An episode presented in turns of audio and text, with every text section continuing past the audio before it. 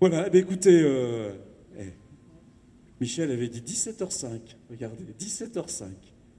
Hein, 17h05, voilà. Je crois que vous êtes comme celui que vous allez présenter, vous vous intéressez à l'heure également, me semble-t-il.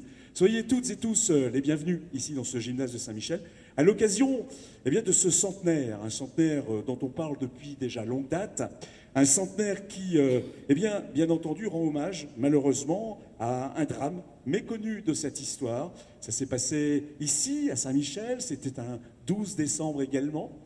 Et puis, euh, au total, malheureusement, 428 victimes à l'issue de cette catastrophe peu connue de l'histoire. Et il est vrai qu'avec euh, cette commémoration, Saint-Michel, eh bien, euh, fait ce devoir important de mémoire. Alors, c'est un devoir de mémoire qui se fait sur fond de la Grande Guerre. C'est elle qui est en toile de fond, cette Grande Guerre. Alors, on n'est pas là pour évoquer que la Grande Guerre, son front, sa difficulté, ses douleurs. Nous sommes là également pour s'inspirer aussi de son contexte, de cette toile également, des conditions de l'époque. Et Saint-Michel de Maurienne, dans le cadre de cette commémoration, eh bien, a eu l'excellente idée de s'inspirer également de tout ce qui existait, de tout ce qui était vécu au cours de cette grande guerre, de cette époque, de prendre euh, des exemples et d'aller puiser effectivement eh bien, dans des, euh, voilà, des, des- des vies, du, le quotidien des habitants et des voilà, Français de l'époque, avec de très nombreuses conférences. Alors des conférences, elles sont au nombre de 10, 10 conférences au total, avec des conférenciers qui tous sont très pointus dans leur sujet. Et la conférence de ce soir en fait totalement partie, avec un personnage. Voilà, je dis personnage parce que c'est important, parce que les gens qui travaillent comme il le fait, les gens qui sont pointus comme il le fait, les gens qui ont fait autant de recherches, se caractérisent toujours, je le disais il quelques instants, par une humilité qui, euh, voilà, qui souligne le travail qu'ils font au quotidien et qui nous permet également de faire ce devoir de mémoire et puis surtout eh bien, de parfaire nos connaissances. Grâce à eux, nous apprenons, nous découvrons et grâce à eux, eh bien, voilà, on enrichit notre savoir. Il est avec nous, il nous a rejoint, il est d'Annecy. Venu d'Annecy, pas trop de neige sur la route, Michel Que du soleil, que du soleil. Et vous en aurez sur le retour aussi, vous verrez. Il est d'Annecy, 46 années au service de la ville d'Annecy, puisque depuis 46 ans, il en est le conseiller municipal. Il est aujourd'hui conseiller délégué voilà, à la commune nouvelle d'Annecy, puisque bien entendu, comme de nombreux territoires ici en Rhône-Alpes, il y a ces communes nouvelles qui s'installent, hein, qui se mettent en place. Alors Michel euh, Amoudry est bien sûr, je vous le disais, conseiller délégué au patrimoine historique de la ville d'Annecy. Il a également été conseiller régional. Alors là, il y a une petite anecdote, Michel. Conseiller régional, mais sachez que lorsqu'il était au conseil régional, vice-président, il avait en charge les lycées, dont un, voilà, dont un, incroyable, comme les coïncidences jalonnent le chemin hein, des gens qui cherchent et des gens qui s'intéressent à la science, dont un, le lycée Général Ferrier de Saint-Michel de Maurienne. Première, euh, c'est pas une coïncidence, hein, je crois que c'est, les choses devaient se faire ainsi. Voilà, parce qu'effectivement, ce général, dont Michel va nous parler dans quelques instants, eh bien, euh, représente un grand travail euh, également de sa vie. Alors, conseiller régional, et puis professeur, professeur de mathématiques. Ce qui explique que vous pouviez vous intéresser aux transmissions, à la technique, cette curiosité. Aujourd'hui, comme vous le dites si, euh, voilà, si fièrement, professeur honoraire. Voilà. Dans d'autres professions, on dit euh, je suis à la retraite, ou d'autres disent j'ai du temps maintenant. Vous vous dites voilà, je suis professeur honoraire. Alors, notre professeur de mathématiques, bien sûr, est intéressé par les médias. Les médias le passionnent. Et quand on parle médias, on pense immédiatement à la radio. Quand on pense à la radio, ben oui, notre curiosité s'éveille, c'est la technique. On aime la radio, on aime la technique. Et quand on aime la radio et la technique, on cherche. Et quand on cherche, on tombe sur euh, de belles surprises. Un général, nommé le général Ferrier, il naît à Saint-Michel-de-Maurienne, qui a joué un rôle essentiel dans les transmissions, entre autres. Il en est le père de ces transmissions. Alors, Michel Amoudry, ici présent, se dit, il faut que ça se sache. Moi qui suis passionné, curieux de technique et de radio, je découvre ce général qui a tant fait pour les transmissions, il faut que ça sache. Donc il fait une note. Il fait une note à qui? Il fait une note, Michel Amoudry, eh bien, au conseiller en patrimoine, au guide du patrimoine. Pourquoi?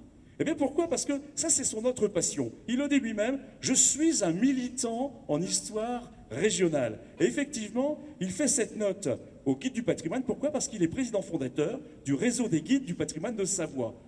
Également. Mais pas que mais pas que. Puisque vous êtes également président des Amis du Vieil vous êtes également membre titulaire de l'Académie de Savoie. Donc on comprend comment l'histoire le passionne. Lui qui aime la radio, lui qui aime la technique, lui qui est professeur de mathématiques. Il rédige des notes, et puis bien entendu, sa passion fait que ces notes se transforment en un livre. Un livre sur le général Ferrier, bien entendu, qui est ici. Voilà, vous pourrez peut-être dédicacer tout à l'heure pour ceux qui l'ont. Hein. mais, on peut en trouver, je pense. Hein, même sur certains sites, il faut les chercher. Il faut les chercher. Et quand on cherche, on trouve.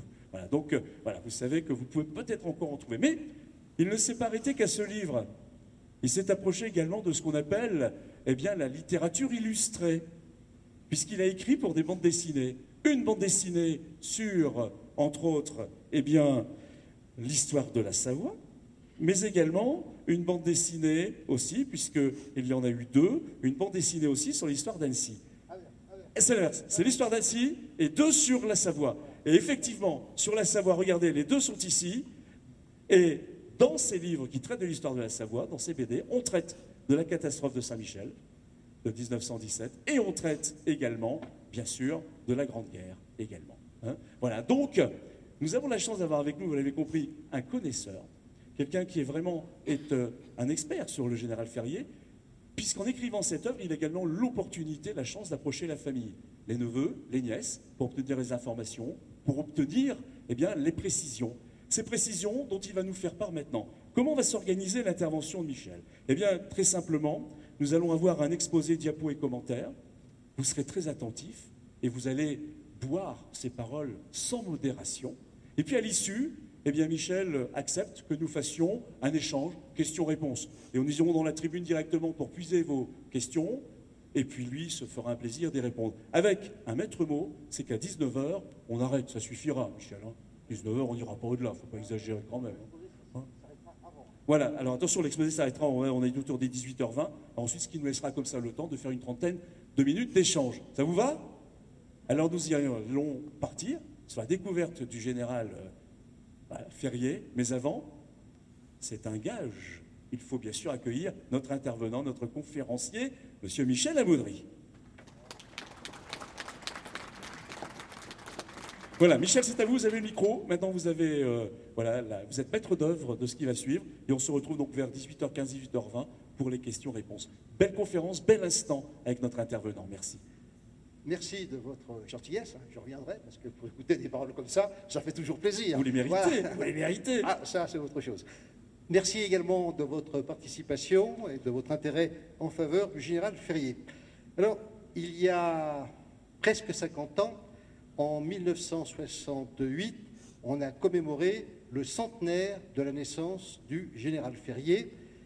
L'année prochaine, on en fêtera le 150e anniversaire et cet euh, anniversaire est déjà aujourd'hui inscrit aux commémorations nationales. Il y aura bientôt sur euh, les sites et sur Internet et il y aura bientôt un livre qui va sortir. Il y aura les commémorations nationales 2018 et parmi celles-ci a été retenu le 150e anniversaire de la naissance du général Ferrier. Alors, à l'occasion du centenaire, à la Maison de la Radio, il y a eu un long colloque sur euh, l'apport du général Ferrier et euh, le ministre des Armées de l'époque, Pierre Mesmer, certains s'en souviennent, avait à répondre au fait quelle était la spécificité du général Ferrier. Et Pierre Mesmer, le ministre, disait est-ce un soldat ingénieur ou un ingénieur soldat? Puis finalement, il concluait en disant il était les deux à la fois. Je suis entièrement d'accord avec lui. Cependant, je crois qu'on peut encore ajouter une dimension supérieure en disant le général Ferrier, c'était un grand scientifique.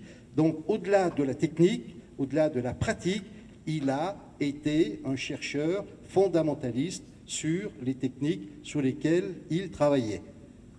À retenir, s'il n'y a qu'une chose à retenir de cette soirée et de cette conférence, c'est celle-là. Le général Ferrier, c'est sans doute le seul exemple d'un homme qui a choisi le métier militaire, qui a été engagé véritablement dans l'armée, mais qui en même temps a mené une carrière scientifique et technique des plus extraordinaires et des plus importantes. Pour quelle discipline? La radioélectricité. En effet, quand euh, le général Ferrier est euh, lieutenant dans l'arme du génie à sa sortie de l'école polytechnique, eh bien, euh, Ferrier s'intéresse à l'électricité et plus particulièrement à une branche de l'électricité, la propagation des ondes, la radioélectricité. C'est quelque chose de tout à fait nouveau. Si je vous pose la question, puisque j'ai été prof, de temps en temps je ne peux pas m'en empêcher, qui a inventé la radioélectricité, qui a trouvé les ondes électriques Qui? J'entends Branly, j'entends Hertz. Oui, c'est la bonne réponse. Effectivement, cette radioélectricité, cette euh, discipline sur la propagation de l'onde électromagnétique est relativement récente, hein, un peu plus de 100 ans, puisque en matière scientifique, toujours se méfier des dates que l'on donne. Cependant, en 1888, c'est facile à retenir, 1888, un jeune Allemand d'origine juive, Heinrich Hertz, devant l'Académie des sciences de Berlin, présente une expérience euh, qui s'avère assez simple. Il produit une décharge électrique entre deux sphères, et quand cette décharge électrique se fait, dans un anneau sur lequel il y a une fente, eh bien, apparaît une étincelle. L'expérience, d'ailleurs, est faite par le club des, des radioamateurs de Verdun que je salue. Ils la font très bien, ils vous la présenteront. C'est très important. Aujourd'hui, ça nous paraît banal, ça nous paraît sans intérêt, mais c'était en 1888 quelque chose de tout nouveau. Cette étincelle qui apparaissait dans la fente, c'était la preuve que de l'énergie avait été produite par l'éclatement qui s'était fait dans les sphères et que cette énergie qu'on ne voyait pas a été transportée sans fil, sans fil, sans support matériel sur plusieurs mètres et a permis de recueillir cette énergie sur l'anneau. Donc on a le principe d'un émetteur sommaire, les deux boules qui éclatent, et un récepteur sommaire, cette boucle qui a une forme. Donc ça, c'est quelque chose d'extraordinaire et qui fait qu'aujourd'hui, si en 1888 l'onde n'était pas connue, aujourd'hui on sait que les ondes, et certains diront même qu'il y en a trop, sont très, nous sont très familières et sont utilisées euh, quotidiennement dans de multiples applications. Alors, comme toujours, euh, en 1888, Hertz n'a pas trouvé ça du jour au lendemain. Il s'est appuyé sur des travaux qui l'ont précédé, il s'est appuyé sur des travaux fondamentaux, on ne reviendra pas dessus, mais en 1888, les historiens considèrent que c'est le départ de la radioélectricité et c'est le départ de l'onde hertzienne. Donc, c'est le principe fondamental. Tout à l'heure, quelqu'un a donné un nom sur euh, Branly en ce qui concerne la radioélectricité. En fait, dans toute l'Europe, et on peut même dire dans le monde entier, il n'y a jamais un seul pays qui travaille sur une seule euh, discipline, mais dans le monde entier, on travaille sur la radioélectricité. Et il y a toute une série de chercheurs, d'ingénieurs, de, techniciens dont le nom euh, est connu et plus connu que d'autres. Mais ce qui va caractériser cette radioélectricité, c'est que non seulement il va y avoir des chercheurs fondamentalistes, mais il va y avoir des personnes qui sont des autodidactes, qui sont des bricoleurs de génie, qui vont apporter à la radioélectricité. C'est pour ça qu'encore aujourd'hui, les clubs de radioélectriciens amateurs sont euh, très nombreux. Alors, ici, un panel de ces chercheurs. Vous retrouvez Hertz, vous trouvez Maxwell, vous trouvez Lodge pour l'Angleterre. Quelqu'un qui, deux personnes françaises à bien connaître, d'une part, Ducretet, on verra son rôle tout à l'heure. Ducretet, on doit le connaître à double titre. D'une part, il est français, mais il, a aussi une origine savoyarde par ses grands-parents. Il est de Haute-Luce. Et enfin, je n'oublierai pas de signaler l'amiral de vaisseau Camille Tissot, qui lui va s'intéresser aux applications de la radioélectricité pour euh, la navigation maritime. Pour euh, les Français, souvent, la, réponse qu'ils donnent quand on leur demande qui a inventé la TSF ou qui a, travaillé sur la radioélectricité, ils répondent Branly. C'est à peu près le nom qui est dit, d'ailleurs je l'ai entendu, c'est normal, puisque ça fait partie de notre culture de dire Branly, c'est lui qui a inventé euh, la l'onde radioélectrique. Alors pas du tout. Euh, Branly était un médecin qui a travaillé sur différentes disciplines, et comme cette discipline de la radioélectricité était un petit peu nouvelle, il s'y est intéressé, et Branly, sa grande trouvaille dans euh, le développement de la radioélectricité, c'est le fait que si vous prenez de la limaille, que vous l'emprisonnez dans un tube, la limaille n'est pas conductrice du courant électrique. Par contre, si la limaille est touchée par une onde radioélectrique, elle devient conductrice. Pourquoi? À ce jour, personne ne l'explique vraiment. C'est simple, mais c'est un constat. Et ce tube qui est capable de déceler la présence d'une onde radioélectrique, ça sera un élément fondamental dans les applications de la radioélectricité, puisque c'est le premier détecteur d'ondes. Donc, euh, quand on va appliquer l'onde radioélectrique pour euh, différentes choses, notamment la télégraphie sans fil, eh bien, ces tubes conducteurs trouvés par Branly dans le principe, c'est lui qu'on utilisera au départ, puis après, il y aura d'autres générations de détecteurs. C'est pour dire, si on veut être rigoureux dans euh, la paternité de, cette discipline de la radioélectricité.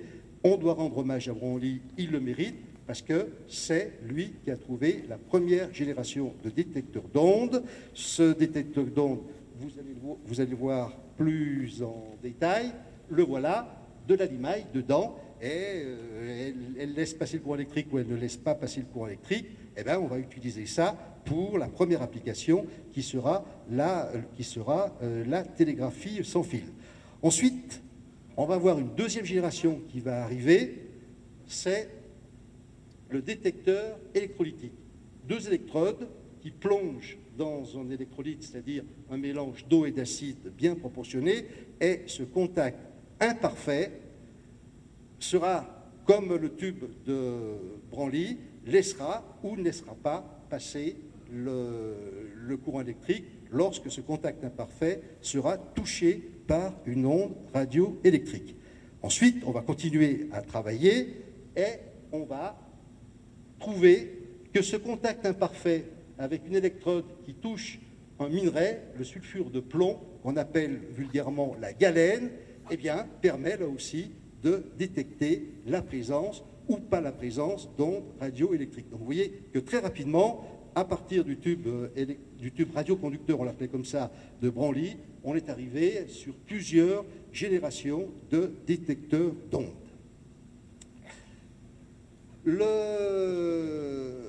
les applications de cette onde, bien sûr, on a trouvé le principe du transport d'énergie, mais bien sûr qu'il faut l'utiliser pour euh, des applications pratiques. Et les premières applications, ça va être la télégraphie sans fil. Et cette télégraphie sans fil, on en parlera dans un instant, a été mise en application par différents chercheurs, dont l'un sera justement Ducretet, qui, depuis la plateforme de la Tour Eiffel, va envoyer des ondes qui seront reçues avec un tube de Branly ou un détecteur électrolytique qui sera reçu au, Panthéon. Et c'est la première liaison hertzienne sur Terre, en France, en France, il y en a d'autres expériences qui sont faites dans le monde et en Europe. 1896, donc euh, Ducretet joue un rôle important parce qu'il y avait des doutes. Est-ce que l'onde est capable de se déplacer, notamment en milieu urbain, dans une ville où il y a des, des obstacles, où il y a des maisons Là, il y a la tour Eiffel. Est-ce que l'onde euh, va être capable de contourner tout ça? Eh bien oui, oui, l'onde est capable de le contourner. Donc l'expérience de Ducretet a été très importante. On salue alors euh, notre compatriote par la naissance de ses grands-parents.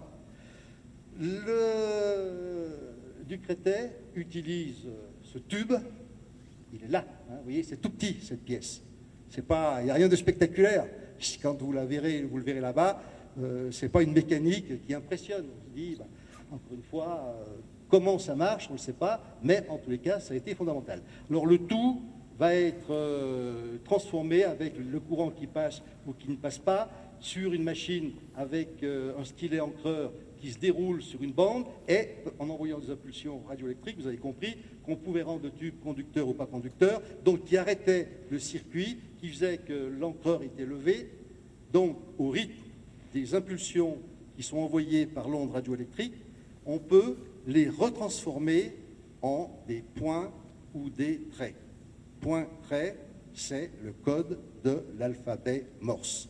Donc, première application, pour la télégraphie sans fil, transmettre des messages en Morse. La télégraphie sans fil, ça c'est une idée fondamentale, ne transmet qu'en Morse. Quand donc signaux qui sont soit écoutés, c'est ce qu'on appelle l'écoute au son, soit imprimés, ce qui est le cas le plus fréquent pour la télégraphie sans fil, en voilà un appareil. Et Ducretet a été un des premiers constructeurs qui s'est imposé en matière de récepteurs et d'émetteurs de télégraphie sans fil. Avant lui, celui quand même qui euh, avait su deviner que cette onde, on pouvait effectivement l'utiliser pour, pour euh, transporter des messages, c'est un jeune Italien qui va travailler avec la poste anglaise.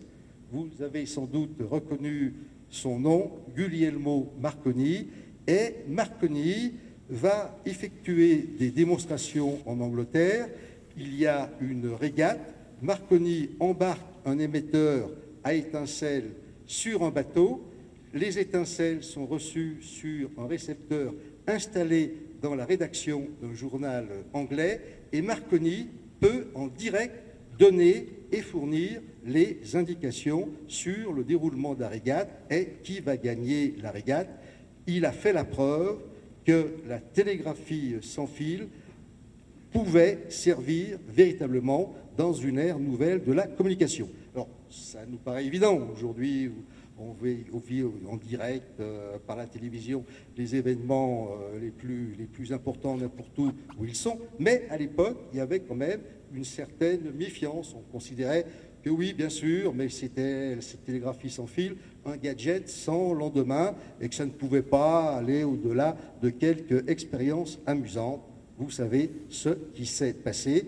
Et Marconi a été le propagandiste et a vraiment, euh, sur le plan européen, imposé la télégraphie sans fil et a créé une société à son nom qui pratiquement avait en Europe une longueur d'avance et avait donc de ce fait-là un peu le monopole de la télégraphie sans fil.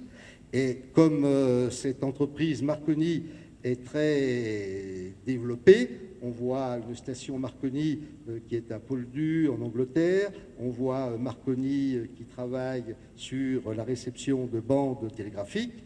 Donc Marconi dit je m'en vais proposer mon système à la France.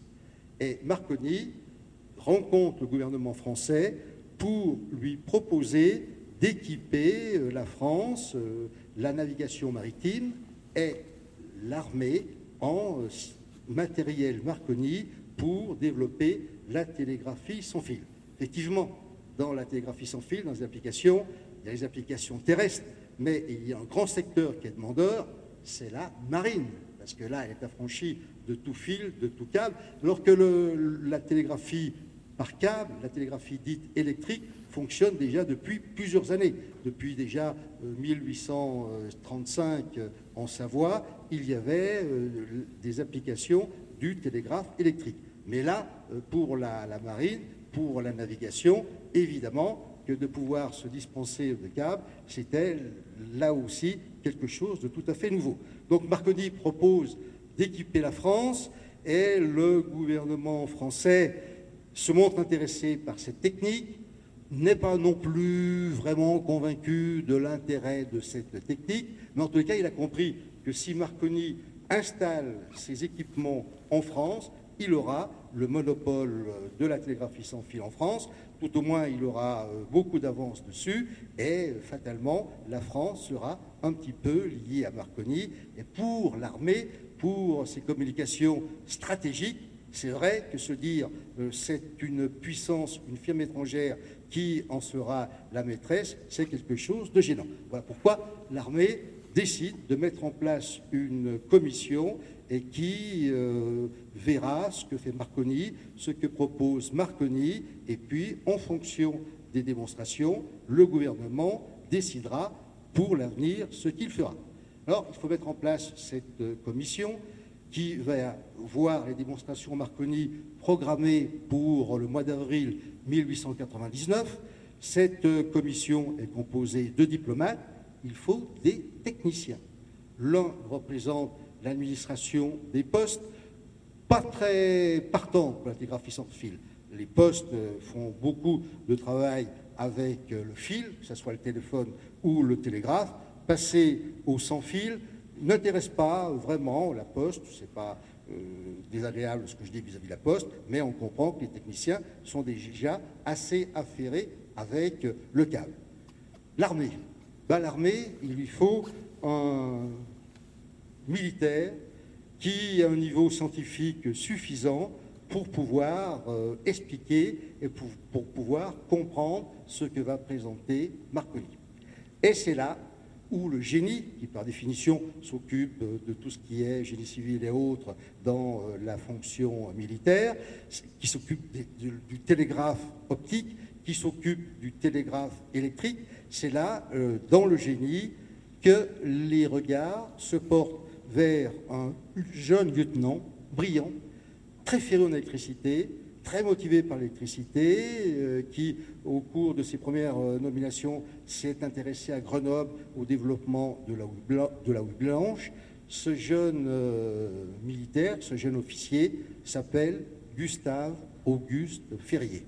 Et en 1899, Ferrier se retrouve sur un bateau sur lequel est embarqué euh, des, émetteurs euh, à étincelles, et puis Marconi présente à la commission des expériences qui permettent de relier Douvres à une petite station euh, de la côte du Nord, Wimereux, station thermale très connue, et là, soit depuis le bateau, soit entre l'Angleterre, entre la côte anglaise et la côte française, il y a des démonstrations faites par Marconi. Le lieutenant Ferrier, que l'on voit là, à côté de Marconi, qui est tout jeune. Marconi est plus jeune que Ferrier. Hein. Ferrier est né en 68, Marconi est né en 72, donc euh, un peu plus jeune. Bien, ces jeunes euh, scientifiques, ces jeunes techniciens en radioélectricité euh, sont capables de produire des expériences et de les analyser. Et Ferrier regarde, observe, il est reçu par le ministre des Armées, Fraissinet, qui lui demande ce qu'il pense des expériences de Marconi. Ferrier fait un rapport très complet, très précis, dit qu'il faut que la France s'implique dans la télégraphie sans fil, mais il faut que la France reste indépendante, ce qui est la volonté du gouvernement, et de ce fait, le gouvernement, en 1900, date facile là aussi à retenir, en 1900, le gouvernement français décide d'équiper ses armées, décide d'équiper euh, la marine en télégraphie euh, sans fil, mais avec du matériel qui ne soit pas du, du matériel venant d'une puissance étrangère, d'une société étrangère, mais qui soit du matériel français. N'oublions pas que dans cette période du début du XXe siècle, le nationalisme est très exacerbé. Donc chaque pays euh, veut son matériel à lui et ne veut pas trop utiliser le matériel de l'autre. Donc, il faut refaire tous les parcours de la télégraphie sans fil, refaire un petit peu en application française tout ce qui a déjà été fait dans ce domaine, et c'est au lieutenant Ferrier à qui est confiée cette mission. Donc, dans sa fonction militaire, ça devient, un ingénieur, un technicien qui doit mettre en place cette télégraphie sans fil française. Ferrier utilise les ressources du Mont Valérien, du bataillon du génie, du 8e génie, qui est cantonné au fort du Mont Valérien, et c'est là où il va puiser des militaires qui sont susceptibles de l'aider dans le développement de la technique de la télégraphie sans fil, qui prend le nom de la TSF. Très rapidement, euh, Ferrier non seulement est un praticien, mais est encore un théoricien et il produit, il écrit dans les années 1906-1907 plusieurs ouvrages qui ont une euh, diffusion internationale et qui portent sur la télégraphie sans fil et les ondes électriques. C'est signé par Boulanger et Ferrier. En réalité, Boulanger, c'est le colonel du génie qui commandait le, génie. C'est à lui qui aurait dû normalement être dans la commission. On était très à cheval à l'époque sur le rôle des grades, mais euh, la force de Boulanger, c'est que justement, il ne se sentait pas capable de comprendre ce qu'était la TSF. Il avait repéré Ferrier et il a demandé à ce qu'il soit remplacé par le lieutenant Ferrier. Par contre, dans les livres, il fallait respecter la hiérarchie. Donc c'est pour ça que Ferrier était signataire avec Boulanger, mais tout le livre, c'est Gustave Auguste Ferrier qui l'a écrit. Quand euh, la télégraphie commence à prendre de l'importance, Ferrier demande des installations qui soient un petit peu disjointes du Mont Valérien et il s'installe, euh, bien entendu, aux Invalides. Avantage des Invalides, c'est qu'il y a une coupole et il va tirer des antennes depuis le sommet de la coupole jusque dans ses bureaux qui sont dans euh, les étages inférieurs, dans l'immeuble inférieur qui donne sur le boulevard La Tour Maubourg. Alors si vous voulez retrouver ces immeubles, cet immeuble dans lequel Ferrier avait installé ses bureaux bien sûr, mais surtout ses laboratoires, son laboratoire, vous les retrouvez euh, facilement. Aujourd'hui, c'est l'entrée du, musée des Compagnons de la Libération. Donc, euh, quand vous rentrez dans, ce musée-là, qui est toujours visible, qui est peu visité, qui est fortement intéressant, eh bien, si vous y allez, pensez au Gérald Ferrier, parce que c'est là où il avait ses bureaux et c'est là où il a tendu la première antenne. On sait, et on le savait, et tous ceux qui travaillent sur la télégraphie sans fil se sont rapidement rendus compte que pour que les portées de l'onde soient la plus longue possible, pour que ça, qu'elle parcourt des distances très importantes, il faut qu'elle soit dissipée par des antennes qui aient une hauteur la plus importante possible. Plus l'antenne est haute, plus elle dissipe facilement l'énergie radioélectrique et plus on peut, entre émetteur et récepteur, avoir des distances importantes. Donc pour pouvoir donner de la hauteur aux antennes, quand on est en campagne, puisque n'oublions pas que nous sommes dans le cadre de l'armée, eh bien, comment faire? On suspend les antennes à des ballons dirigeables ou ensuite à des cerfs-volants. Inconvénient, c'est une manœuvre, euh, une mise en route assez difficile. Les ballons dirigeables sont liés aux intempéries et au vent. Par conséquent, ils sont très mobiles, ils ne sont pas fixes. Donc, ça présente un certain nombre de désagréments. Mais dans les années 1904, on voit là une manœuvre. Les télégraphistes sans fil qui ont déjà leur appareil mobile sur ces voitures hippomobiles utilisent ces ballons et ces dirigeables. L'armée veut mettre en place un réseau national.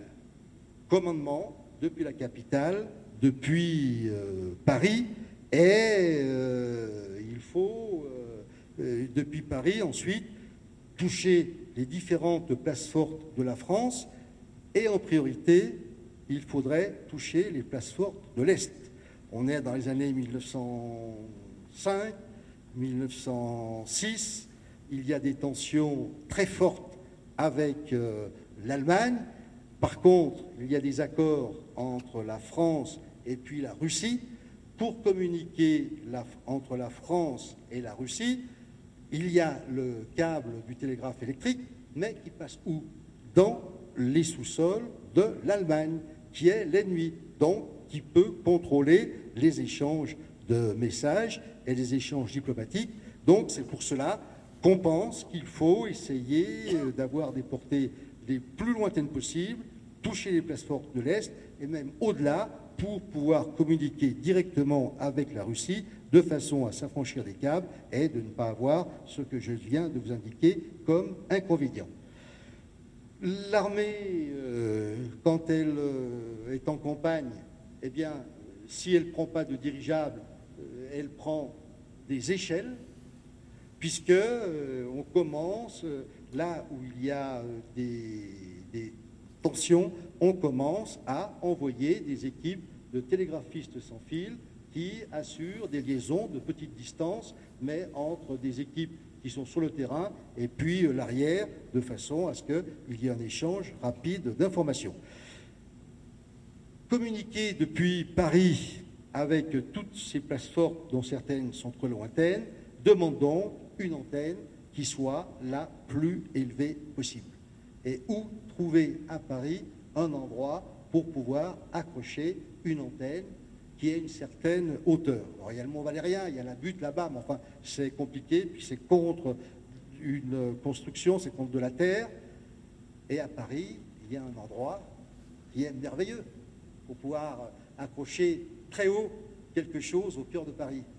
C'est la Tour Eiffel. Oui, contre quel premier rang? Je suis bien, c'est vrai. C'est la Tour Eiffel. Et très tôt, Ferrier va utiliser la Tour Eiffel pour y accrocher les antennes de la TSF militaire. Il installe les émetteurs-récepteurs dans les cabines en bois, qui tant bien que mal ont été installés au pied de la tour Eiffel, et puis au premier étage, eh bien, on installe les premières antennes de la télégraphie sans fil militaire. Si vous allez à la tour Eiffel, passez maintenant au premier étage, en souvenir de cette soirée, et vous trouverez cette plaque qui rappelle la commémoration du cinquantenaire du poste militaire de TSF de la Tour Eiffel qui fut créé en 1903 par le capitaine du génie Ferrier. Alors, en général, les Savoyards n'ont jamais fait attention à cette plaque.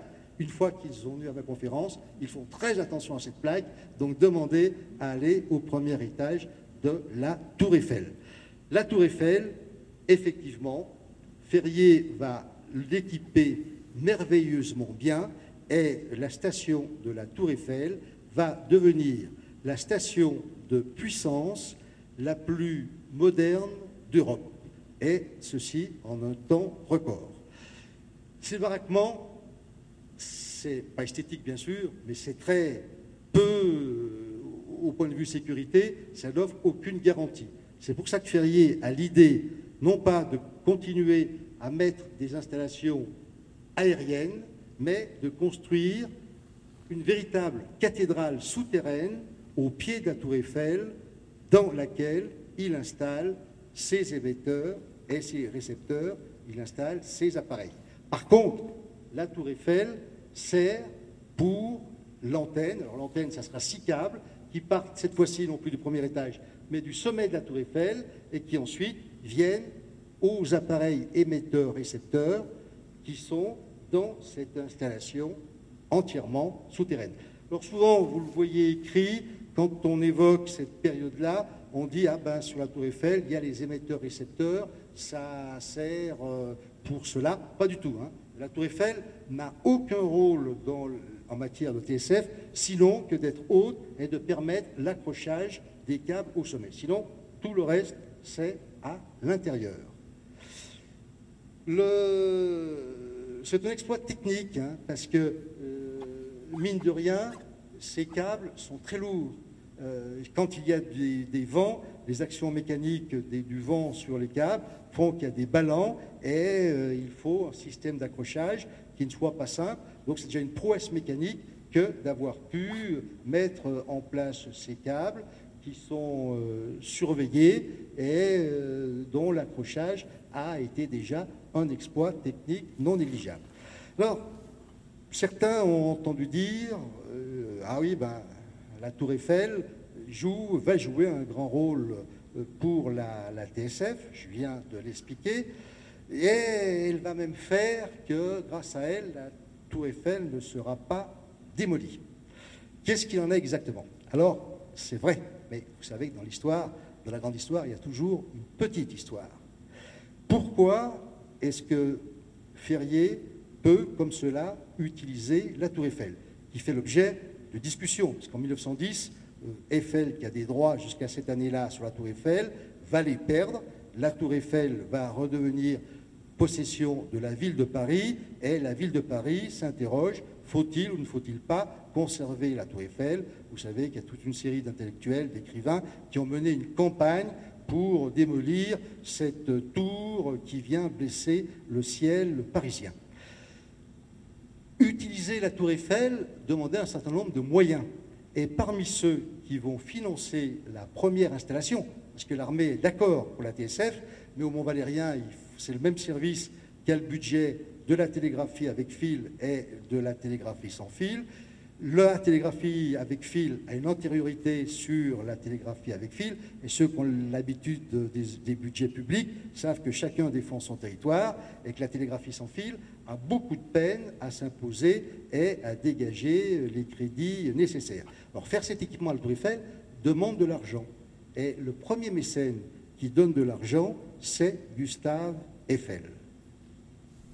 Gustave Eiffel, on lit qu'il est très généreux.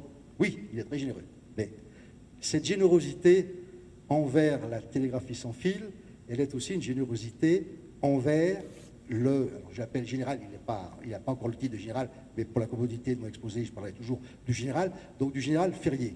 Et pourquoi il a une certaine bienveillance pour euh, ce jeune officier? C'est que Eiffel, vous le savez, a des filles, et il aurait voulu qu'une de ses filles se marie avec un polytechnicien. Un polytechnicien brillant, et il avait repéré euh, Eiffel, il avait repéré Ferrier, qui, comme lui, était amateur de nouvelles techniques, voyait les choses euh, avec une vision d'avenir extrêmement importante. Et il y a eu, c'est vrai, euh, un début de lien entre une fille Eiffel et puis Ferrier. Et pourquoi il l'avait repéré? C'est parce que quand il y avait les constructions de lignes de chemin de fer, eh bien, euh, il y avait des ponts et on faisait appel à des entreprises métalliques et l'entreprise Eiffel était souvent candidate. Dans les ingénieurs qui traçaient les lignes de chemin de fer, il y avait un ingénieur autodidacte, Pierre Ferrier, père du général Gustave Auguste Ferrier, et Pierre Ferrier travaillait sur les lignes de chemin de fer, il rencontrait Eiffel, et Eiffel et Ferrier ont eu beaucoup d'amitié, si bien que quand euh, Gustave Auguste était à Polytechnique, à l'époque, pour sortir, il fallait un correspondant, système dont certains se souviennent bien, il n'y avait pas qu'à Polytechnique, et c'est Eiffel qui avait la décharge de Pierre Ferrier pour que son fils Gustave Auguste soit pris en charge par la famille Eiffel. Mais vous savez qu'en matière de sentiments, c'est quelquefois, et c'est toujours plus compliqué que la radioélectricité, le mariage ne s'est pas fait, mais par contre l'amitié entre Eiffel et euh, ce jeune euh, lieutenant, ce jeune euh, officier est restée, et c'est ce qui explique comment Eiffel et Ferrier ont collaboré pour installer et développer cette station TSF. Ceci est peu dit est peu euh, expliqué. Je l'avais expliqué parce que la famille m'avait donné le secret de euh, Eiffel pour son intérêt en faveur de la TSF.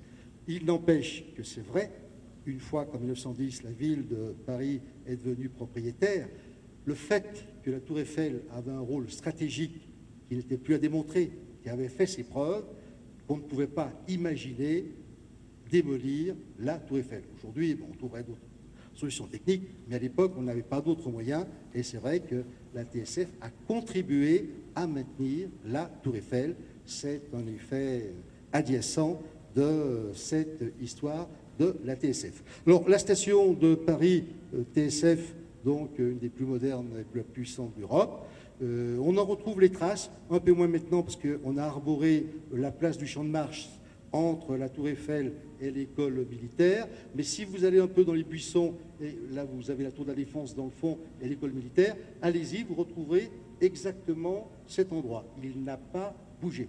Alors vous allez me dire, mais qu'est-ce qu'on en fait? Qu'est-ce qu'on en fait? Je ne sais pas si je peux vous le dire.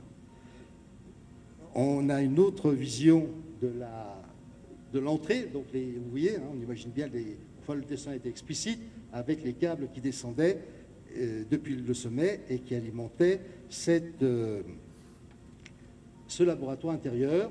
En voici une image vue de l'intérieur. Donc il y avait une cour intérieure. Ça, c'est déjà euh, une période un peu plus lointaine que celle que je vous ai montrée au départ. En voilà une autre vision. On voit déjà que c'est très bien équipé, mais quelquefois la scène n'est pas loin et quelquefois la station est victime d'inondations. Euh, aujourd'hui, bah oui, quand même, je vais vous le dire, parce qu'on est à Saint-Michel, je ne peux pas ne pas le dire. Pendant longtemps, une fois que cette installation a été désaffectée, elle a servi au gouvernement. C'était là où, en cas d'émeute sur Paris, dans le cas où les installations de radio et de télévision étaient prises par une émeute ou autre, où le gouvernement pouvait venir, il y avait des loges pour le maquillage, et c'est depuis ces installations-là où euh, la, qui était raccordée au réseau de radio et télévision nationale, où le gouvernement aurait fait sa communication. Ça reste toujours en place, c'est toujours vrai, sauf que sur le plan technique, aujourd'hui, avec le satellite, de n'importe quel endroit, vous pouvez aller sur le réseau. Donc, euh, on n'a plus besoin de cette installation. Mais toujours est-il qu'il y a toujours les loges. C'est secret défense, ne le répétez pas. La télégraphie sans fil a une euh, application militaire, on les, on les devine, mais se produit une terrible catastrophe en 1902, c'est l'irruption du volcan de la Martinique. Et la pauvre Martinique est complètement coupée du monde. Tous les câbles électriques et tous les câbles de télégraphie qui reliaient la Martinique au continent ont été cassés dans euh, ces bouleversements et l'éruption du volcan, si bien que la Martinique est plus sans aucun contact. On envoie à ce moment-là des équipes de télégraphie sans fil dirigées par Ferrier et en quelques semaines, Ferrier rétablit des liaisons entre la Martinique et entre la Guadeloupe. Grâce à la TSF, la Martinique a pu commencer à s'organiser pour sortir du triste état dans lequel elle était. Et ce qui est important, c'est qu'à ce moment-là, on prend conscience du rôle de la TSF et on peut dire que plus personne ne remettra en cause la télégraphie sans fil. Voilà pour euh, l'évocation de ce que je viens de vous dire. Ferrier, aux commandes de la télégraphie sans fil militaire, s'intéresse à tout ce qui peut toucher les ondes radioélectriques et toutes les applications possibles de la télégraphie sans fil, pas uniquement militaire, mais également civile. Et c'est là, vous le comprenez, il va jouer un rôle scientifique très important au-delà de sa fonction militaire à laquelle il croit profondément. Et en particulier, dans les années 1910-1920, se pose le problème de l'unification de l'heure. Jusqu'à cette période, hein, donc qui n'est pas si lointaine que ça, on travaillait à l'heure solaire, si bien que chaque région avait un petit peu son heure à elle. Et quand on a voulu unifier l'heure pour la navigation euh, maritime, mais également pour l'aviation qui se développe, ça n'allait plus. Donc il fallait trouver des repères et notamment une base instantanée de référence qui donne l'heure et après ben, on utilise cela pour euh, la décliner suivant les applications locales.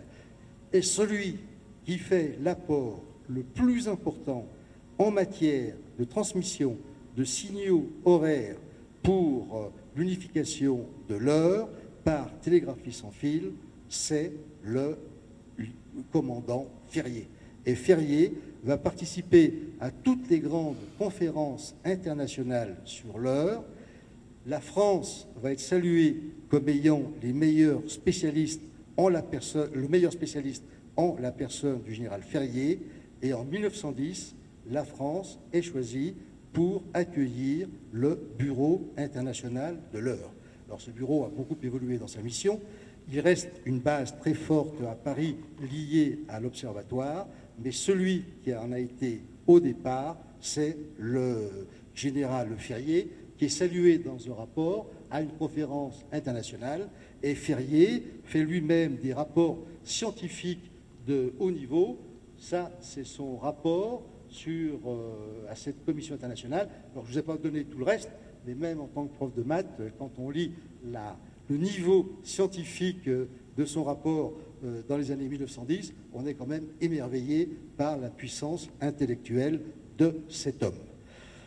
Ferrier a le souci de formé à la TSF. Ça, ça a été quelque chose qu'il a toujours eu en lui. Il faut former les soldats, il faut former les scientifiques euh, aux nouvelles disciplines dans une certaine cohérence, et c'est pour ça que Ferrier va dispenser des cours dans les plus hautes, dans les plus grandes écoles d'électricité qui découvrent cette technique de la télégraphie sans fil. Et non seulement il formera des militaires français, mais encore les armées européennes et étrangères vont envoyer en France des officiers qui viendront se former sous la direction du commandant puis du général Ferrier.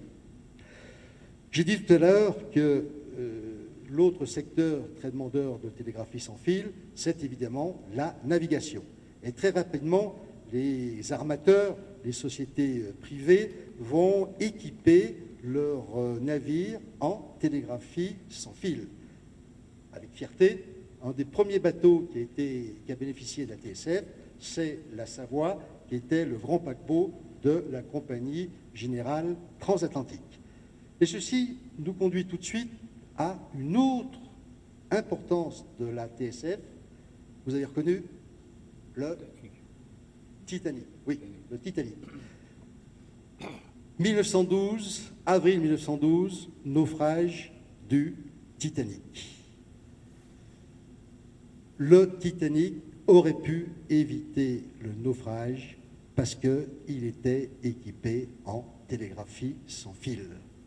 Force et faiblesse de la TSF, faiblesse, l'équipement des navires, vu par les armateurs, c'est avant tout un équipement comme argument commercial pour dire aux passagers, venez sur le bateau, vous pourrez communiquer avec la Terre. Et notamment l'armateur du Titanic qui a embarqué euh, des banquiers, euh, des responsables qui manipulaient les finances. Ça leur permettait de rester en contact avec les bourses, de transmettre des ordres, etc.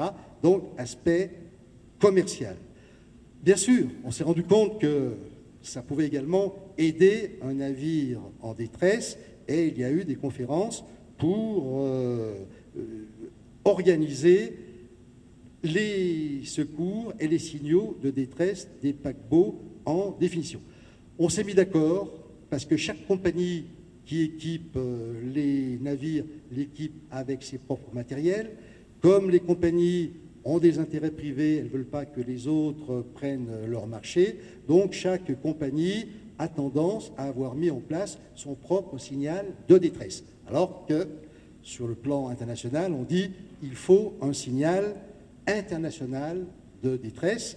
Et en alphabet morse, on dit on va prendre trois lettres les plus faciles à transmettre, trois points, trois traits, trois points, S, O, S. Ça sera le signal qui devrait être envoyé. Malheureusement, les compagnies, et c'est le cas du. Mais là, je ne vais pas m'étendre parce qu'il y aurait de quoi faire une conférence. Le Titanic est équipé en matériel Marconi, et Marconi fera que ces opérateurs ne vont pas envoyer tout de suite le SOS, mais le CQD, que l'équipement TSF n'est pas obligatoire, n'est pas vraiment obligatoire. On sait qu'il y a des bateaux qui passaient à côté du Titanic qui auraient pu rapidement lui porter secours, mais soit ces bateaux n'avaient pas de matériel TSF en norme Marconi, soit n'étaient pas du tout équipés en TSF et n'ont pas pu écouter les appels de détresse du Titanic.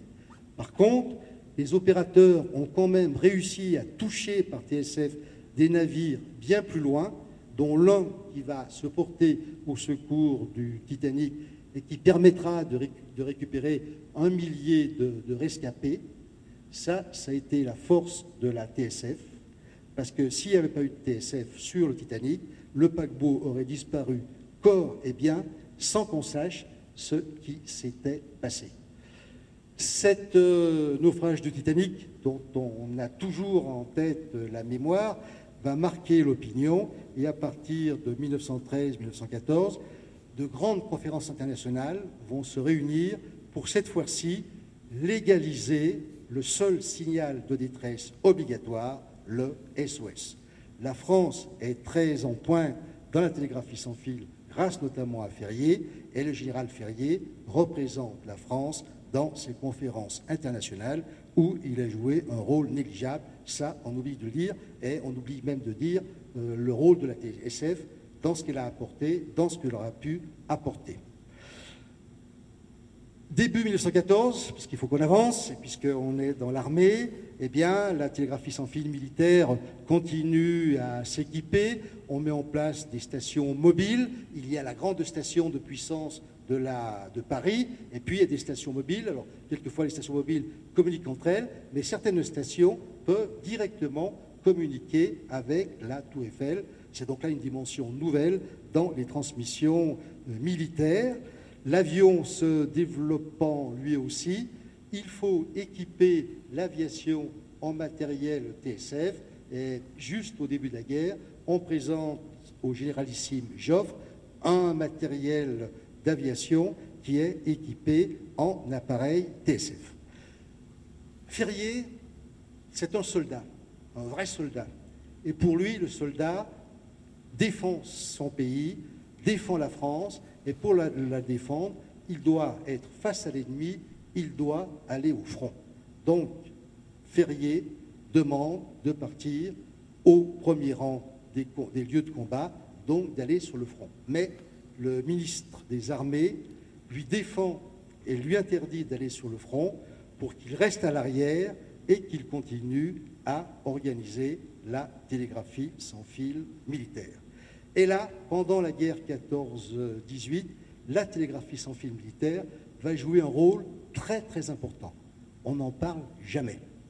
Un jour, je pourrais revenir et faire une conférence sur la grande oubliée de 14-18, et Dieu sait si on en parle encore jusqu'à l'année prochaine, la télégraphie sans fil. Alors, on pourrait multiplier les exemples, hein, mais si vous prenez l'épisode des taxis de la Marne, on dirige, on réquisitionne les taxis pour porter euh, pour porter les armées sur la Marne, où les Allemands, l'ennemi, est en train de se reposer, alors qu'on croyait qu'il allait entrer directement sur Paris. Personne ne se pose la question, mais au fait, euh, cette stratégie, bien sûr, avec les, les taxis, oui, mais pourquoi est-ce qu'elle s'est mise en place? Comment on savait que les Allemands se trouvaient là-bas en difficulté, en repos, que les, chevaux n'avaient plus de fourrage et qu'ils ne voulaient donc plus attaquer tout de suite Paris, ils voulaient reprendre des forces et lancer l'assaut sur Paris. Eh bien, l'armée ennemie, elle, était aussi équipée en TSF. La Telefunken, très performante, équipait les armées allemandes qui, depuis Paris, correspondait avec Berlin et correspondait avec le haut commandement. Le rôle de la tour Eiffel, c'était d'envoyer des messages, d'en recevoir, mais aussi d'écouter les messages ennemis. Et pour les écouter, euh, il y avait tout un système d'appareillage, tout un système de veille, et euh, la station de la tour Eiffel a joué là un rôle extraordinaire en liaison avec le chiffre, puisque l'ennemi s'est rendu compte que la tour Eiffel était en capacité d'être une grande oreille et avait codé ces messages, mais les Français ont réussi à les décoder. Là aussi, euh, le chiffre français a été très performant. Donc, dans cet épisode des taxis de la Marne, c'est la télégraphie sans fil française et la station de la Tour Eiffel qui a entendu les messages entre Berlin et les armées euh, qui allaient attaquer Paris et qu'ils ont compris qu'ils ne venaient pas, mais qu'ils allaient contourner Paris pour aller dans la Marne, et où là, l'état-major a dit eh ben, il faut réagir, il faut aller attaquer l'ennemi tout de suite, ne pas laisser se reposer, le harceler quand euh, il est en difficulté, et c'est comme cela qu'on a envoyé les taxis. Mais s'il n'y avait pas eu la télégraphie sans fil, on ne l'aurait pas su et ça ne serait pas produit. Ne parlons pas des dirigeables. L'Allemagne avait une centaine de zeppelins qui devaient bombarder les villes françaises. Elle avait commencé. Mais pour que les zeppelins puissent se déplacer, il faut les guider depuis le sol. Donc il faut des stations terrestres qui soient en liaison avec le pilote du Zeppelin. Ferrier met en place un système de brouillage, et non seulement de brouillage pour les liaisons terrestres et avec le Zeppelin, mais encore il envoie des faux renseignements aux pilotes des Zeppelins. Et si bien que les Zeppelins sont complètement désorientés, et alors que ça devait être un élément fort de la, euh, de la guerre pour battre la France, les Zeppelins ont été neutralisés. On le doit au général Ferrier qui a présidé les commissions, et j'ai vu les procès-verbaux confidentiels secret défense dans lesquels il préconisait cette stratégie que je viens de vous expliquer. On pourra encore continuer. L'espionnage, l'espionnage. H21, H21. Comment on sait que H21 est en train de traficoter entre euh, les officiers allemands et qu'elle est en même temps en contact avec la France et qu'elle envoie des messages en Allemagne. Tout simplement parce que la station de Paris a pu là aussi intercepter des messages échangés entre euh, des officiers allemands et des, émetteurs allemands et des bases allemandes qui leur ont permis de dire mais cette femme-là, Matahari, est en train de donner des explications, il faut vite l'arrêter. Je pourrais continuer comme ça, mais sachez que malheureusement, personne ne euh, met en avant ce rôle de la télégraphie sans fil durant euh, la Grande Guerre. Alors Ferrier, colonel, on le voit sur le terrain, euh, il n'a pas le droit d'aller sur le front, encore une fois, ça, ça l'ennuie euh, beaucoup, mais euh, Ferrier est très présent, il va voir ses soldats, et dès qu'il a des jours de permission, eh bien, il va sur le, front pour pouvoir donner ses instructions et discuter avec ses, avec ses militaires. Voilà, et ça, c'est une chose à bien connaître. Alors, cette guerre 14-18, si on veut mettre la deuxième partie. Voilà. Cette guerre 14-18 euh, va également aider et va favoriser l'armistice. Parce que s'il n'y avait pas eu la TSF, quand il a fallu engager les pourparlers entre euh, Allemands, Français, les Européens, les Américains, il aurait fallu beaucoup, beaucoup de temps. Grâce à la TSF et grâce à la station de Paris, je ne rentre pas dans le détail, on a pu accélérer les rencontres diplomatiques et on a pu accélérer le 11 novembre. C'est d'ailleurs la Tour Eiffel qui va annoncer, que l'armistice a été signé, puisque euh, était, la station de Paris était en liaison avec Rotonde, et la TSF le savait depuis le matin, depuis le petit matin. Le général Ferrier était déjà au courant que la paix était signée, mais il avait été défendu à la station de Paris de l'annoncer avant 11 heures, parce qu'on avait peur que sur les fronts, ça se sache, et que dans les stations mobiles qui sont sur les fronts, euh, on entende le message comme quoi il y avait l'armistique, et ça aurait pu démobiliser, et ça aurait pu avoir des conséquences euh, un petit peu négatives.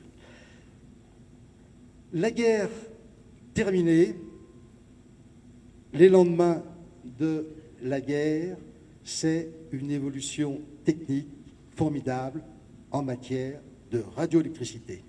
On a vu toute la génération des détecteurs d'ondes. Arrive, après la guerre 14-18, à partir des années 1919, elle se développe, ce qu'on appelle la lampe triode. Alors, lampe triode, les électroniciens savent bien ce que c'est. Alors après, il y a la lampe triode, alors après, il y aura quoi? Il y aura le transistor. Donc là, on en est à la lampe triode qui va, être, euh, qui va faire les beaux jours de l'électronique jusque dans les années 70-80 avant de laisser la place au transistor, qui laissera la place à d'autres techniques qu'on ne connaît pas, mais c'est pour dire qu'on est dans une suite. Et là, la lampe triode, je simplifie, mais je crois que c'est la meilleure image, c'est un robinet à électrons. Donc, on peut, grâce euh, aux grilles de lampe triode, faire passer des électrons en flux plus ou moins, importants qui sont modulés notamment par les sons de la voix ou par des notes musicales. Ce qui va permettre de passer de l'ère de la télégraphie sans fil TSF à l'ère de la TSF, téléphonie sans fil. Et vous l'avez compris, la télégraphie ne transmet que des messages en morse, la téléphonie transmet des messages en musique et en parole. Et ça, c'est vraiment un progrès qui va marquer euh, euh, ce début du XXe siècle. C'est le début réel de toute l'électronique et des entreprises électroniques. Alors, les lampes sont. Alors, le principe de la lampe, euh, il faut le dire, il faut être juste, ça n'est pas un principe français. C'est un Américain, Lead Forest, qui a, lui, trouvé le principe de ce robinet à électrons. Par contre, tout de suite, Ferrier a compris l'intérêt de ce composant électronique et il va faire pour les armées françaises une lampe non pas verticale mais à filament horizontal. En voici une. Vous en verrez d'autres sur le stand de nos amis du REF de, Verdun. Euh, ça c'est bien. Donc horizontales et qui sont de la, des meilleures qualités qui puissent exister. Donc Ferrier et ses équipes, dont Abraham, dont des physiciens, qui sont cette fois-ci nombreux autour de Ferrier. Parce que Ferrier a profité de tout ce qu'il a apporté dans la guerre 14-18 pour demander qu'il puisse bénéficier des scientifiques, des universitaires, qui jusqu'à présent étaient dispersés dans les unités au petit bonheur la chance, alors que lui prônait au contraire une sélection en fonction des capacités de chacun pour l'armée. Et vous savez que pendant longtemps, l'armée ensuite se mettra à faire une sélection. Donc la lampe triode, qui va être développée par les équipes de Ferrier et qui va être une des meilleures, puisque les Américains vont reprendre la lampe triode française, la lampe TM de la télégraphie militaire, mais ce n'est pas, pas un Français, ce n'est pas Ferrier qui a trouvé le principe. Donc on voit la progression de l'électronique. On était parti du détecteur électrolytique sur lequel Ferrier avait travaillé, la galène, et maintenant on est à l'ampoule puis il faudrait une quatrième euh, photo avec le transistor. Le, temps passe d'abord, voilà. la lampe va équiper les matériels de la télégraphie sans fil militaire. On en voit là. Vous en verrez notamment le 3 terres, mais là c'est le vrai, c'est le vrai 3 terres. Mais vous verrez des reproductions de 3 terres sur euh, les stands. Et euh, cet emploi de tubes d'ampoules électroniques va donc permettre le passage de la musique et du son. Autre application euh, possible, hein, euh, post-militaire bien sûr, le, le 3 terres dont je viens de parler, mais autre application possible, on peut diffuser des ondes qui portent parole et musique et qu'on peut recevoir, on peut donc écouter parole et musique. Vous avez compris, c'est le principe de la radiodiffusion. Donc en 1922, depuis la station de la Tour Eiffel, le général Ferrier et ses équipes vont expérimenter la radiodiffusion. Donc Radio Tour Eiffel sera la première station, station publique de radio, radio expérimentale, mais euh, le général a réquisitionné des militaires qui jouent de la musique pour euh, diffuser des émissions musicales. Il diffuse la météo, parce que le général travaille beaucoup avec les disciplines annexes, l'heure, la météorologie, l'astronomie. Il sera président de, de, la Société astronomique de France. Donc il travaille avec toutes ces disciplines connexes. Donc euh, le général Ferrier euh, diffuse des émissions de musique, il diffuse euh, les émissions sur le temps, la météo pour les agriculteurs, et puis quelques nouvelles qui sont tirées du bulletin des armées, musique, euh, météo, information. Vous avez là les bases de la radiodiffusion moderne qui sont faites depuis la Tour Eiffel, depuis une station militaire. Donc c'est les militaires en France qui ont expérimenté la radio civile. Et dans ces expérimentations, Ferrier faisait appel aussi par la suite à des artistes connus, et on le voit avec Sacha Guitry, avec Yvonne Printemps. Alors dans son bureau, on voit bien que ce n'est pas le studio, c'est un bureau administratif, mais c'est le bureau de Ferrier, qui a toujours l'air un peu euh, sévère, mais c'était les premiers artistes de la radiodiffusion qui étaient invités. Alors la radio, on la recevait, euh, là aussi, hein, on va aller vite, on la recevait soit par la galène, ça peut surprendre, mais vous aviez déjà des petits postes gadget, si je puis dire, avec euh, une galène qui permettait d'écouter les premières stations. Alors, il y a Tour Eiffel, mais on ne la reçoit pas en Savoie. Par contre, il y a une société privée qui va créer une grande station privée qui s'appellera Radiola. C'est la société euh, privée qui construit par ailleurs des postes de radio Radiola. Mais comme il y a des postes, il faut bien qu'il y ait des émissions. Et comme il n'y a pas d'émissions, ben, elle, crée une euh, station qui s'appelle Radiola qui prendra ensuite le nom de Radio Paris et qui ensuite sera racheté par l'État français, par la, France, et qui deviendra la station Radio Paris dont on connaît la destinée. Euh, simplement en passant, hein, euh, on peut se dire, dis donc, c'est bien simpliste. Oui, mais ça marche. Et je ne sais pas si vous le faites dans votre club, mais moi, j'ai entendu plusieurs amateurs qui m'ont fait écouter France Inter, euh, RTL ou Europe sur des postes avec la galène. Ce contact imparfait vous donne une audition. Je ne dis pas que c'est de la haute définition, mais vous entendez parfaitement, la musique est bien restituée, un petit peu nasillarde. Par contre, le seul euh, défaut, ça n'est pas stable.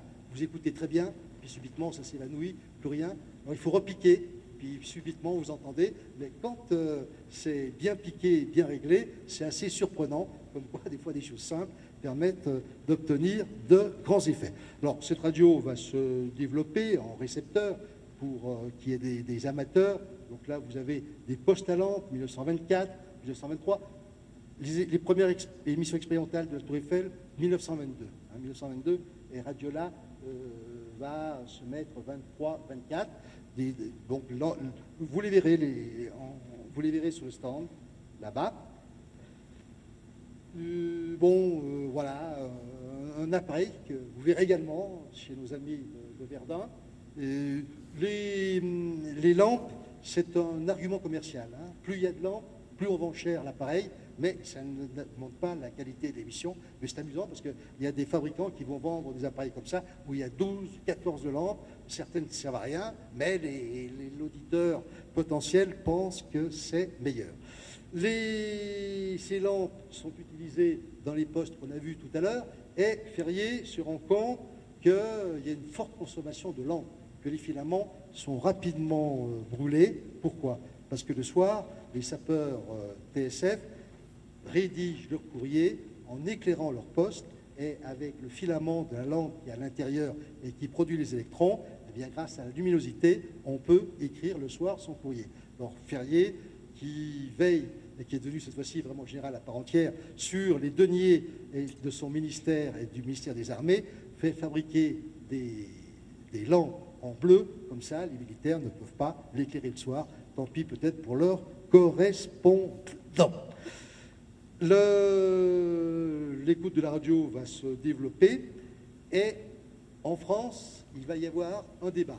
Est-ce qu'il faut que ce soit des compagnies privées comme Radiola qui développent la radio ou faut-il que ce soit, des, euh, que ce soit la radio uniquement publique puisque les fréquences sont limitées, donc comme elles sont limitées, il faut qu'il y ait un monopole et n'importe qui ne peut pas utiliser toutes les fréquences.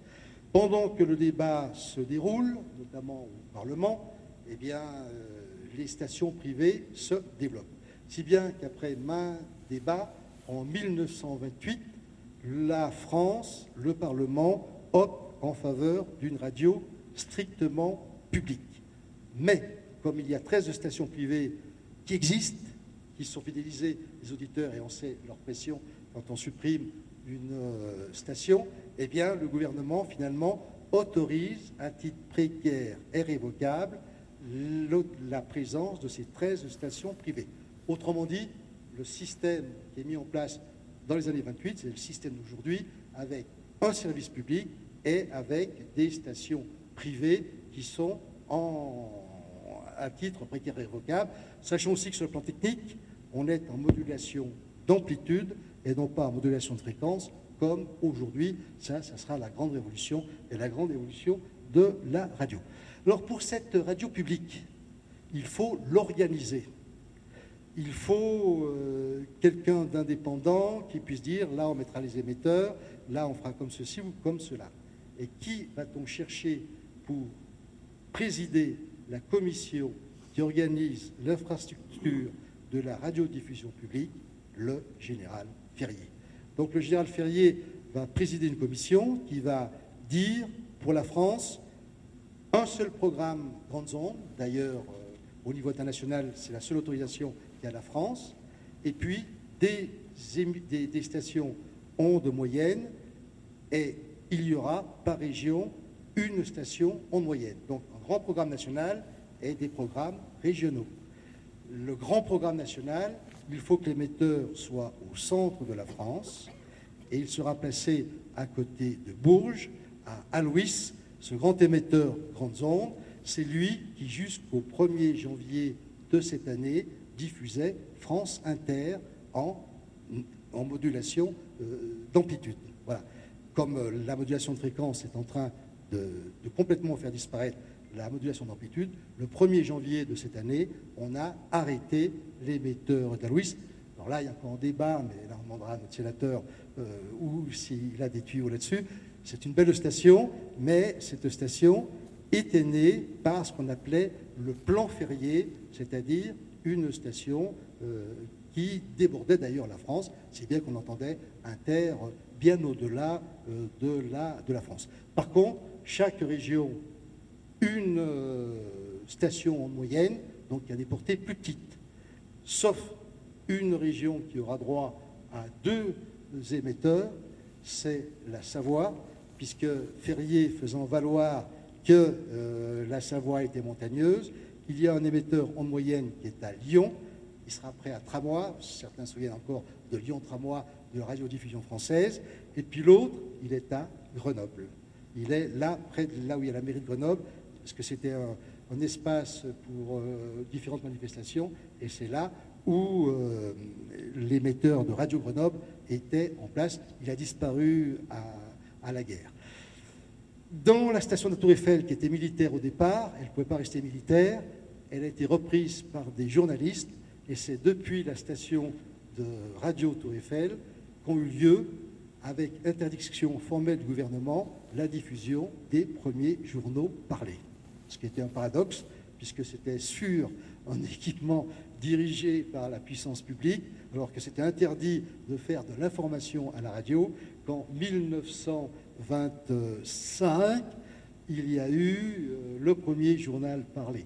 Alors cette euh, plaque est très... Vous la verrez plus, parce qu'elle a été pendant encore longtemps la Tour Eiffel et j'ai pu la photographier.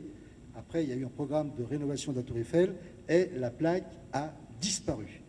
Et j'étais en contact avec la direction de la Tour Eiffel qui m'ont dit malheureusement elle a été cassée, on ne sait pas ce qu'elle est devenu, etc. Je, suis parie qu'on n'a pas voulu laisser la trace comme quoi ce premier journal parlé avait été fait sur une station d'État euh, alors que c'était interdit. Voilà. La radio se développe et bon, quelques postes et euh, Ferrier est également invité dans les grandes conférences internationales de planification, si bien que Ferrier a une double fonction inspecteur des transmissions de l'armée de terre, directeur des matériels, où là, il joue un rôle important dans l'infrastructure militaire, et en même temps, il joue également un rôle important dans l'organisation de la radiodiffusion française. C'est donc, on l'a surnommé, le maître de la radio. Cet esprit scientifique va être attesté par son élection à l'Académie des sciences. Le voilà, voilà en, habit euh, d'académicien. Et euh, c'est tout à fait exceptionnel parce que seul un maréchal a le droit d'être à l'Institut, c'est-à-dire d'être académicien. Et Ferrier n'est que général, et pourtant, il est élu au premier tour à l'Académie des sciences, où il fera de nombreuses contributions scientifiques. Je vous disais, retenez bien le général, un militaire convaincu et un scientifique de haut niveau. Vous en avez encore la preuve avec euh, cette élection à l'Académie des sciences en 1922. Ferrier travaille euh, beaucoup dans son laboratoire aux applications pratiques, mais également aux fondamentaux de la propagation hertzienne. Donc là, il joue un rôle euh, non négligeable et il va jouer un rôle parmi d'autres avec la Station internationale d'Arlington. Les Américains veulent une liaison alors cette fois-ci en télégraphie, pas en téléphonie, mais en télégraphie. Donc ils veulent une liaison avec la France. On achète euh, du terrain du côté de Bordeaux et on met en place la grande station internationale franco-américaine qui va s'appeler Lafayette. Et la direction technique des installations françaises est confiée au général Ferrier, que l'on reconnaît bien à gauche lors de l'inauguration en présence des autorités américaines. Lord Ferrier, c'est également un homme très attachant, un homme de fidélité. Souvenez-vous de la Tour Eiffel, la station, amitié entre le père du général Ferrier et puis Gustave Eiffel. Entre-temps, Eiffel a eu beaucoup de malheurs. Il y a eu le scandale de Panama et euh, Eiffel qui avait été adulé. On se méfie maintenant d'Eiffel, sur lequel on dit pique-pendre. Et dans les familles qui ont été victimes du scandale de Panama, on ne parle plus d'Eiffel. Pour euh, l'enterrement de, et pour la statue que vous trouvez au pied de la tour Eiffel, la communauté scientifique ne veut pas trop se montrer, ne veut pas en tout cas prendre la parole. Le seul qui accepte de prendre la parole pour rendre hommage à Eiffel, c'est Gustave Ferrier, que l'on voit là.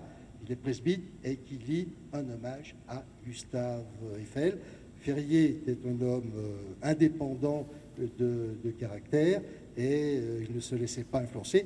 Et sa famille, euh, ses familles m'ont dit qu'effectivement, leur famille, qui étaient des, personnes qui avaient des moyens, qui avaient été victimes de Eiffel, disait pique-pendre sur Eiffel, ne voulait plus entendre parler d'Eiffel, et que Ferrier parlait d'Eiffel toujours en termes agréables, en rappelant ce qu'il avait euh, apporté et euh, en faisant preuve de sa fidélité. Donc ça, c'est un aspect du général.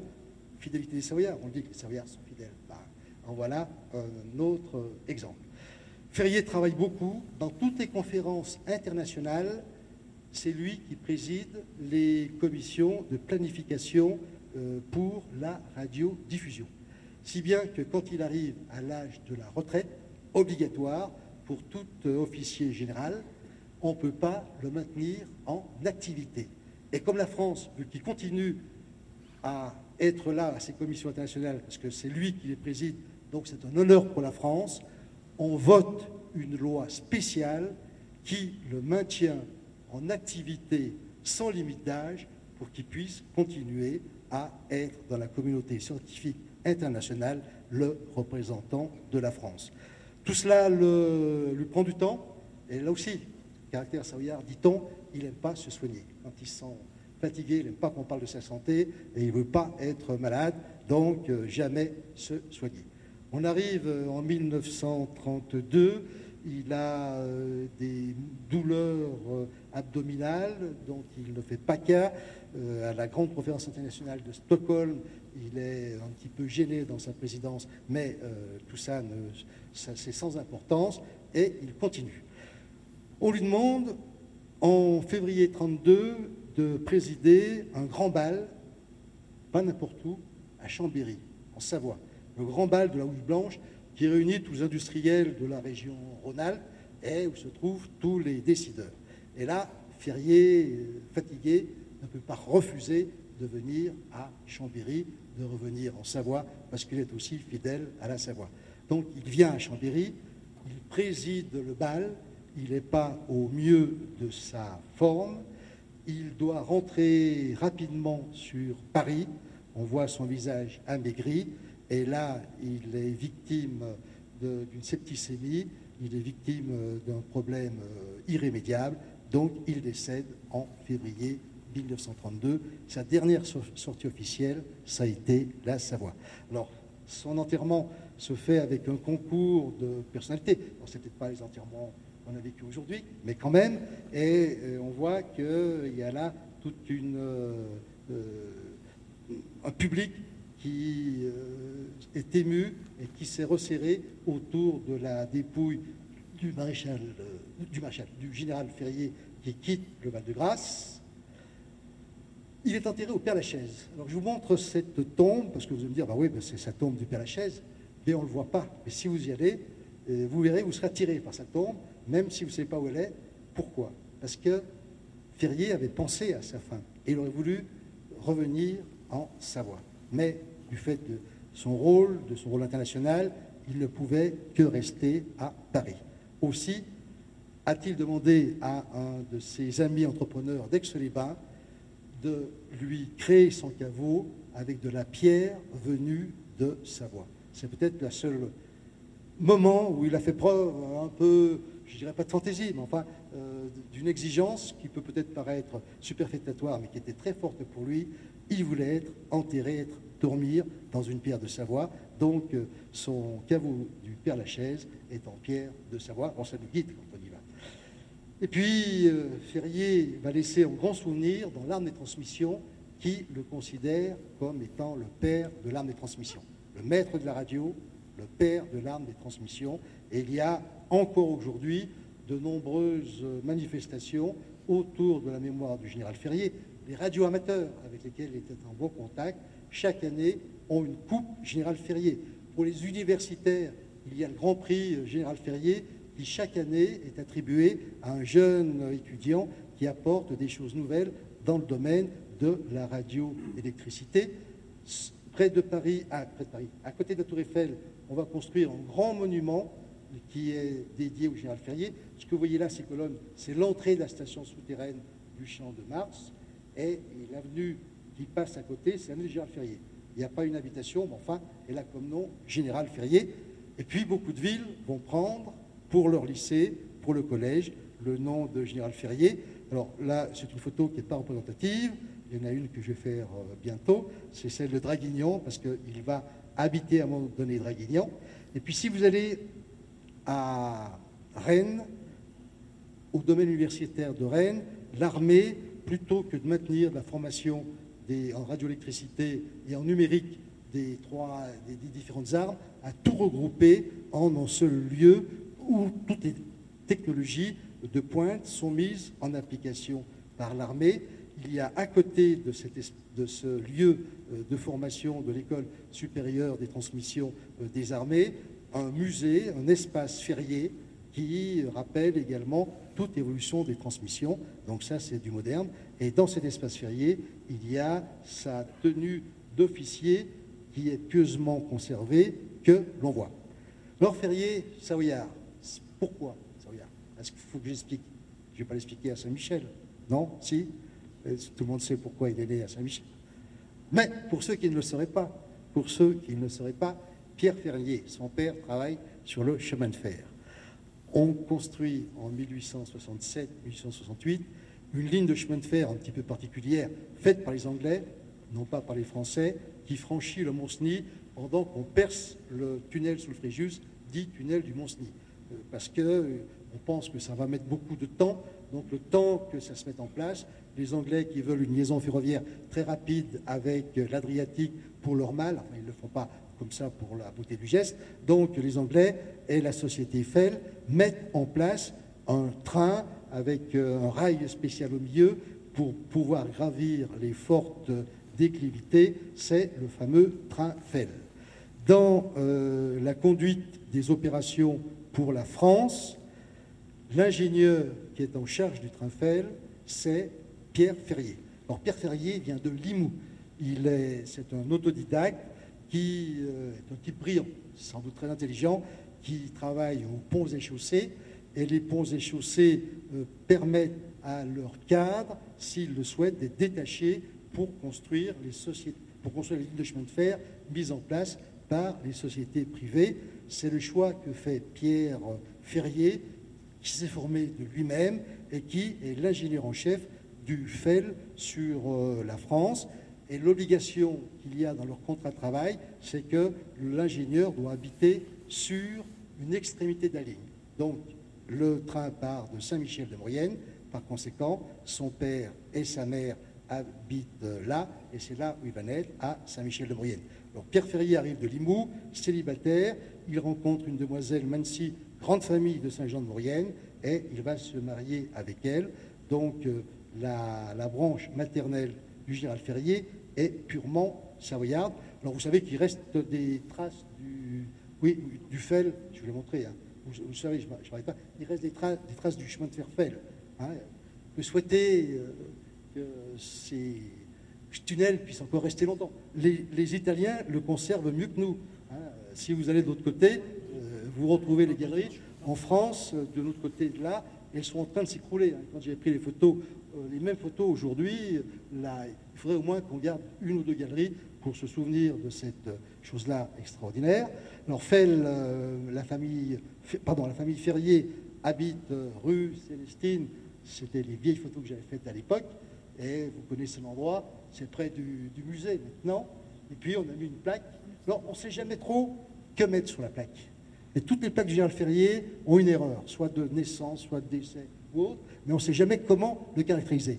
Dire que c'est le père d'un TSF, non. Dire que c'est l'inventeur d'un TSF, surtout pas. Alors là, on a mis vulgarisateur. Euh, c'est plus qu'un vulgarisateur, c'est plus qu'un vulgarisateur. Mais c'est vrai que s'il faut euh, trouver le mot juste, on a quand même une certaine peine. Son père, Pierre euh, Ferrier, Pierre, alors, naît en 68 Gustave Auguste, hein, qui est un jeune garçon, tout de suite brillant, tout de suite une mémoire enfant, euh, il, se souvient de tout, euh, il raisonne comme un grand. Donc on sent que c'est un homme et un garçon qui va être très doué. Il le sera, puisque sans difficulté, il fera Polytechnique et la carrière maintenant que vous savez. Son passage en Savoie va pas durer très longtemps en fait. 68, il y naît et quand il a 4 ans, il est obligé de quitter la Savoie. Pourquoi? Parce que on a ouvert la ligne historique sous le Mont-Cenis et dans le contrat et l'autorisation qu'avait donné le gouvernement français à la compagnie anglaise, c'était que quand le premier Paris-Rome passerait sous le tunnel du Fréjus, dit tunnel du Mont-Cenis, la compagnie FEL devait arrêter son exploitation. Donc elle doit arrêter son exploitation. Sa famille n'est plus ingénieur en chef du FEL.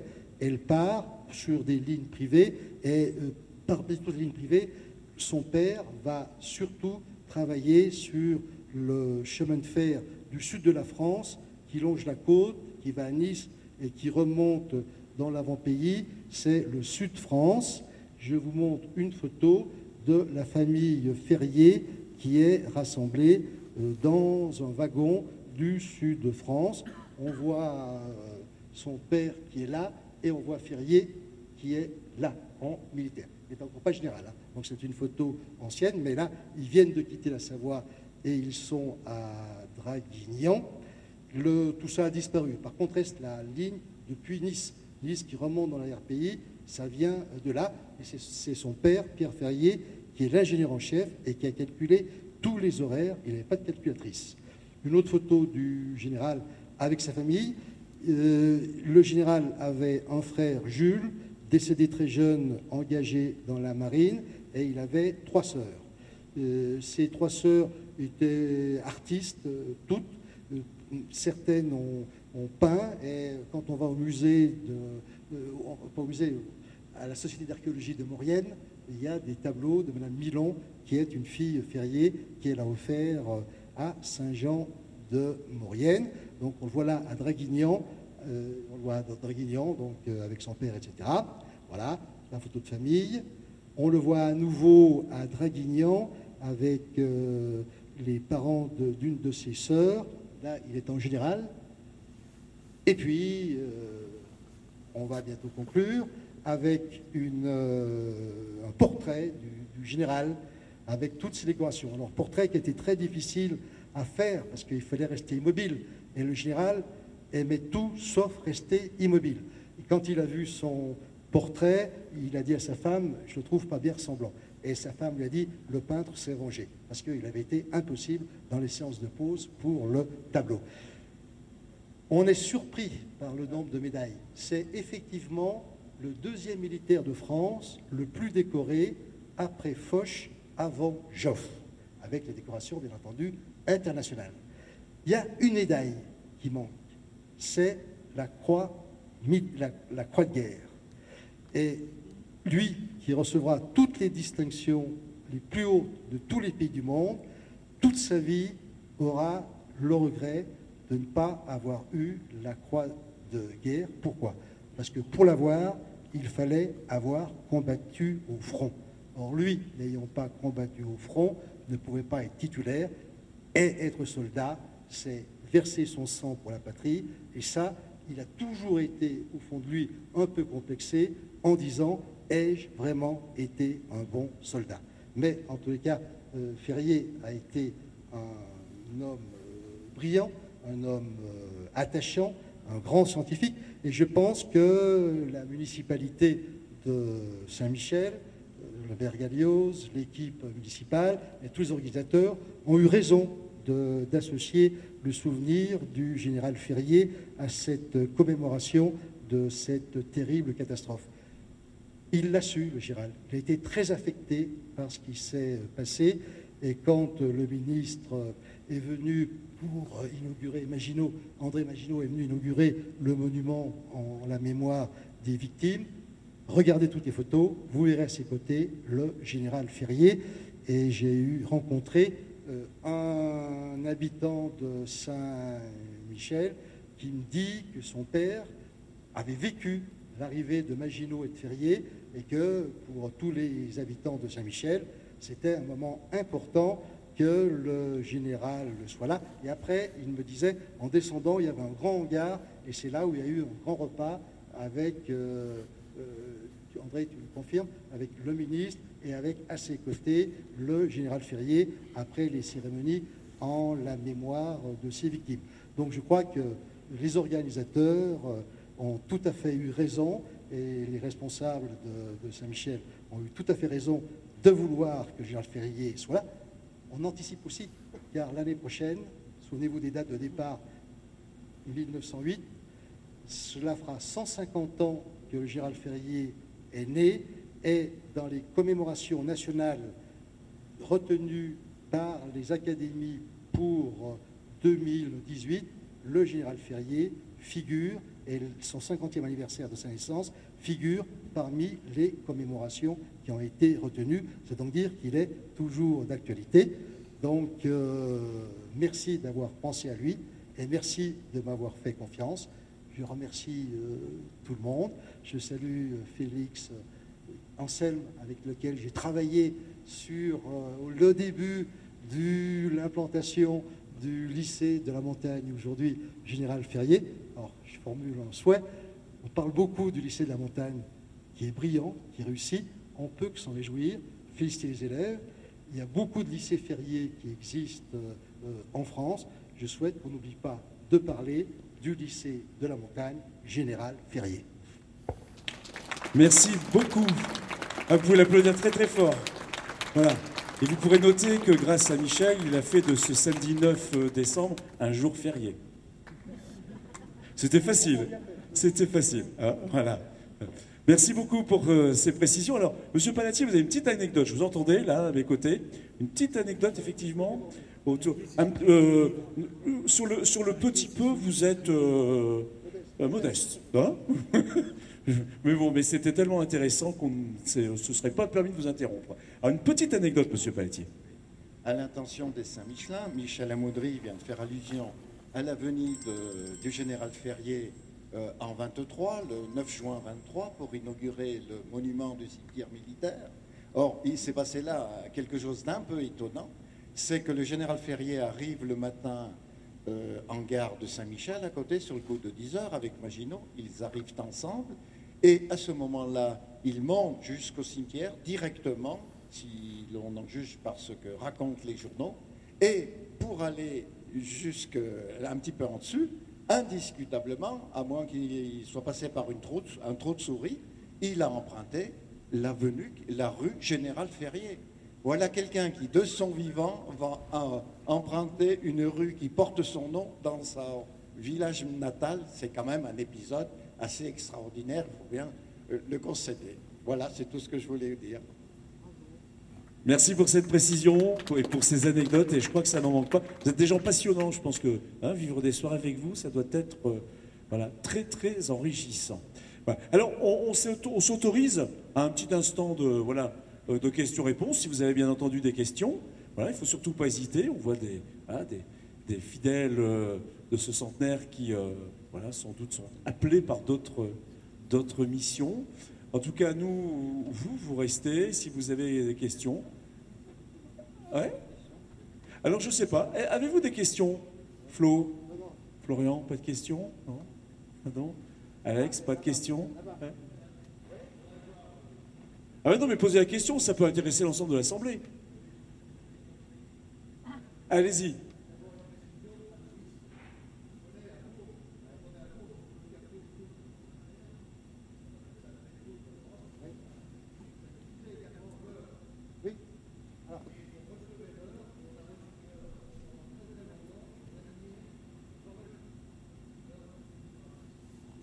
Exact. Michel C'est exact. Et alors, que faire d'Aloïs maintenant? C'est une station qui était performante quand même. Donc, euh, pour l'instant, le gouvernement ne s'est pas prononcé, mais il y a de grandes chances qu'ils reconvertissent Aloïs pour en faire une base de, de signaux scientifiques qui seraient diffusés depuis Aloïs en radioélectricité.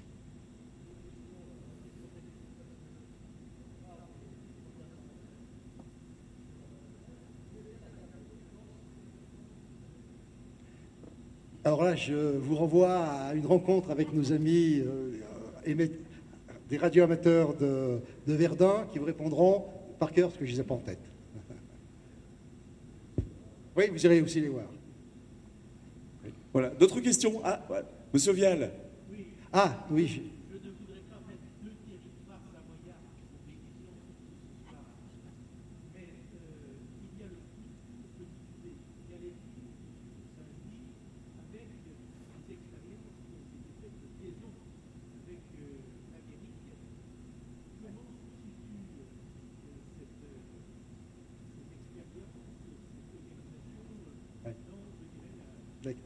Alors, le sénateur Vial fait allusion au musée Galetti de Saint-Maurice de Rotran, qui est dans l'avant-pays savoyard. Alors, et il dit comment se situe cette mise en place de cette station TSF de puissance, elle aussi, euh, qui était. Alors, Saint-Maurice de Rotran, les chauds. Donc, vous avez le même dispositif qu'avec la Tour Eiffel. Euh, à Saint-Maurice de Rotran, il n'y avait pas d'appareil émetteur-récepteur, c'était là où on accrochait les câbles. Ferrier avait pris la tour Eiffel, euh, Galetti, lui, avait pris une butte, de montagne, donc en bas les chauds, les appareils émetteurs-récepteurs, et puis les câbles qui étaient tendus en harpe jusqu'au sommet de la station de Saint-Maurice. Alors, cette station, il l'a développée dans les années 1912. C'est important. 1912-1913, on arrive à 1914. Et son but, c'est effectivement de faire une grande euh, station privée qui, transmettrait des messages entre la France et les États-Unis. Ce qui demandait donc une technicité un peu nouvelle et qui n'était pas encore maîtrisée. Et sur lesquelles il a eu beaucoup de difficultés et euh, les liaisons étaient plus ou moins performantes quand même. Hein. Euh, ça marchait plus ou moins bien. On dit même, on dit même qu'il euh, aurait reçu euh, des messages du, Titanic qui, serait, qui auraient été reçus par la station de, de, l'Échaud.